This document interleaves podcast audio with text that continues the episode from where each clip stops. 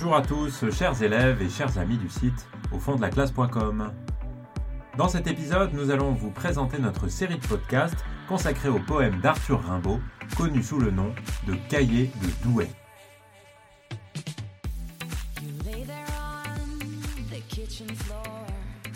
Alors vous le savez, si vous avez commencé un petit peu à lire Arthur Rimbaud ou à lire sur Arthur Rimbaud, à l'étudier un peu, Arthur Rimbaud a 15 ans quand il écrit l'intégralité des poèmes qui forment ce qu'on appelle aujourd'hui les cahiers de Douai. 15 ans, c'est évidemment très jeune pour écrire euh, des poèmes. Et 15 ans, c'est aussi l'âge de l'adolescence. Et tout ça, ça sonne quand même très bien avec le parcours qui est proposé pour ce programme qui s'appelle Émancipation créatrice. Alors, émancipation, ça veut dire libération. S'émanciper, ça veut dire devenir libre, plus libre. C'est évidemment euh, une tendance, un désir qu'on a souvent quand on est adolescent. Et le mot émancipation, il sonne très bien avec cette période de la vie qui est celle d'Arthur Rimbaud quand il écrit ses textes euh, de l'adolescence. Et puis l'adjectif qui va avec lui, c'est créatrice. Et évidemment, ça a un rapport avec son activité de créateur, puisque Arthur Rimbaud, même s'il est jeune, même si c'est un adolescent de 15 ans, eh bien c'est un poète déjà, ou en tout cas un poète en devenir, qui crée des poèmes, qui crée des textes. Et donc on peut imaginer qu'on veut nous faire réfléchir à l'occasion de ce programme euh, pour le bac français à la manière dont Rimbaud s'émancipe par la création poétique, c'est-à-dire devient plus libre en écrivant euh, ses poèmes. Alors, on peut déjà lancer quelques pistes qui sont assez évidentes. Euh, Arthur Rimbaud, il est connu, on va le développer dans les prochains épisodes, euh, comme un adolescent rebelle. Euh, rebelle, évidemment, parce qu'il a un goût très prononcé pour la provocation. On sait que si c'est un excellent élève à l'école où il est scolarisé à Charleville, dans les Ardennes, dans le nord-est de la France, eh bien, c'est aussi un élève très provocateur et un élève qui pose bien des problèmes à la hiérarchie de son école, à un certain nombre de ses professeurs, mais aussi au directeur, au proviseur de son école. Euh, on peut citer un exemple de sa vie hein, sur lequel on reviendra. Euh, c'est le jour où il a été pris à dessiner son professeur d'histoire-géographie, qui était un abbé, un prêtre, euh, nu. un dessin qu'il a fait en classe, donc vous imaginez déjà euh, quelle euh, personnalité est celle d'Arthur Rimbaud, 15 ans, qui fait ça dans un univers scolaire qui est, beaucoup plus rude, hein, beaucoup plus euh, lié à la discipline que ceux qu'on connaît aujourd'hui. Et puis, ce goût pour la provocation, on peut le retrouver aussi dans un certain nombre de poèmes. Si vous avez déjà feuilleté un petit peu le recueil, il y a des poèmes qui sont ouvertement des poèmes d'adolescents, des blagues d'adolescents, qui sont parfois d'ailleurs dérivés des cours, comme Le Châtiment de Tartuffe, qui met en scène un Tartuffe, donc le personnage de Molière, dans une euh, posture de masturbation publique, euh, en quelque sorte, ou encore un autre poème, celui qui s'appelle Vénus Anadiomène, qui euh, met en scène une Vénus, donc la déesse de la beauté, ayant, c'est la chute du poème, un ulcère à l'anus. Donc, vous voyez bien que là, ce sont des blagues de potage, comme on dit, des blagues d'élèves, des blagues d'adolescents, qui relèvent essentiellement de la provocation, en fait. Hein. Et puis, il est connu toujours un petit peu dans cet ordre-là hein, pour ses fugues.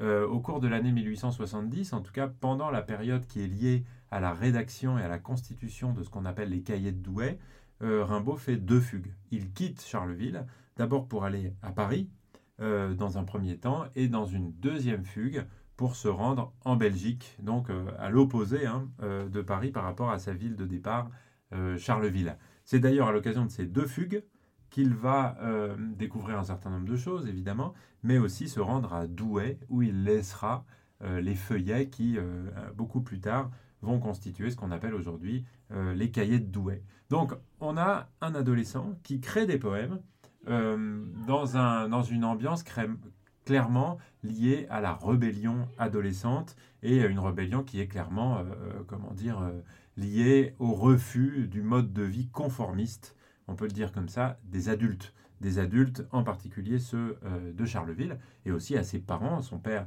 n'est pas très présent, mais sa mère, qu'il appelle la Mother en, anglais, euh, est une femme qui est très stricte, qui est très religieuse et qui est à peu près le contraire de ce que veut être euh, ce jeune adolescent de 15 ans.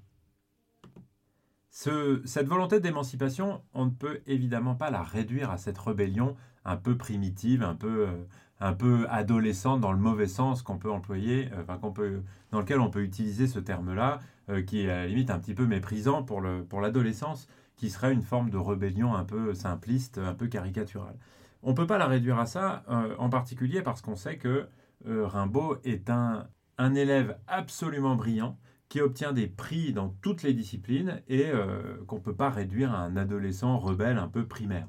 Euh, pas du tout. D'autant plus évidemment euh, qu'il écrit les poèmes que vous connaissez, qu'on voit mal écrits par un élève qui serait en marge, qui serait contre tout, c'est pas possible.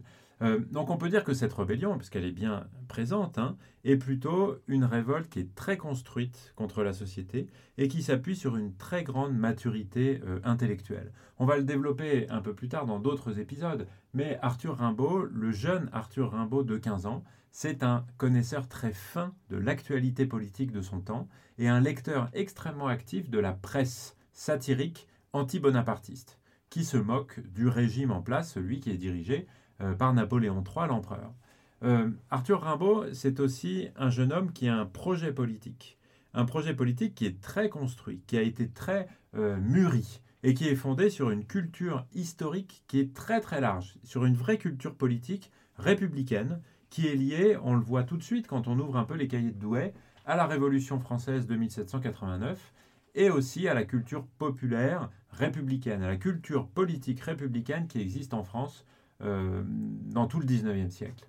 Et puis, euh, réduire ces fugues, euh, telles qu'on les voit dans ces poèmes en tout cas, à un simple caprice, une volonté de s'enfuir ordinaire, eh bien, ce serait se tromper. Parce que ce qu'on voit dans ces poèmes, eh bien, c'est une théorie extrêmement subtile et développée de la bohème, de la joie de se retrouver dans la nature, de la joie de sentir les choses, la nature, etc. Et donc, euh, tous ces éléments font que s'il y a rébellion, eh bien, ça n'est pas une simple rébellion euh, adolescente. Et on pourrait même euh, développer un petit peu cette idée d'émancipation créatrice en reliant de manière le nom et l'adjectif émancipation créatrice pour dire que finalement, ce qui est peut-être le plus important dans, ce, dans cette formule et dans ce que fait Arthur Rimbaud dans le recueil, eh bien, euh, c'est que par les cahiers de Douai, en tout cas par les poèmes qu'il a écrits et qui ont été ensuite réunis dans ce qu'on appelle les cahiers de Douai, eh bien, on assiste à la naissance d'un poète. Un poète qui revendique une certaine liberté créatrice, et on pourrait même dire une liberté créatrice totale, et qui est en train de le devenir et qui sera théorisé plus tard, mais ça, vous n'avez pas tellement besoin de le savoir pour préparer l'épreuve du bac, par sa théorie du poète voyant.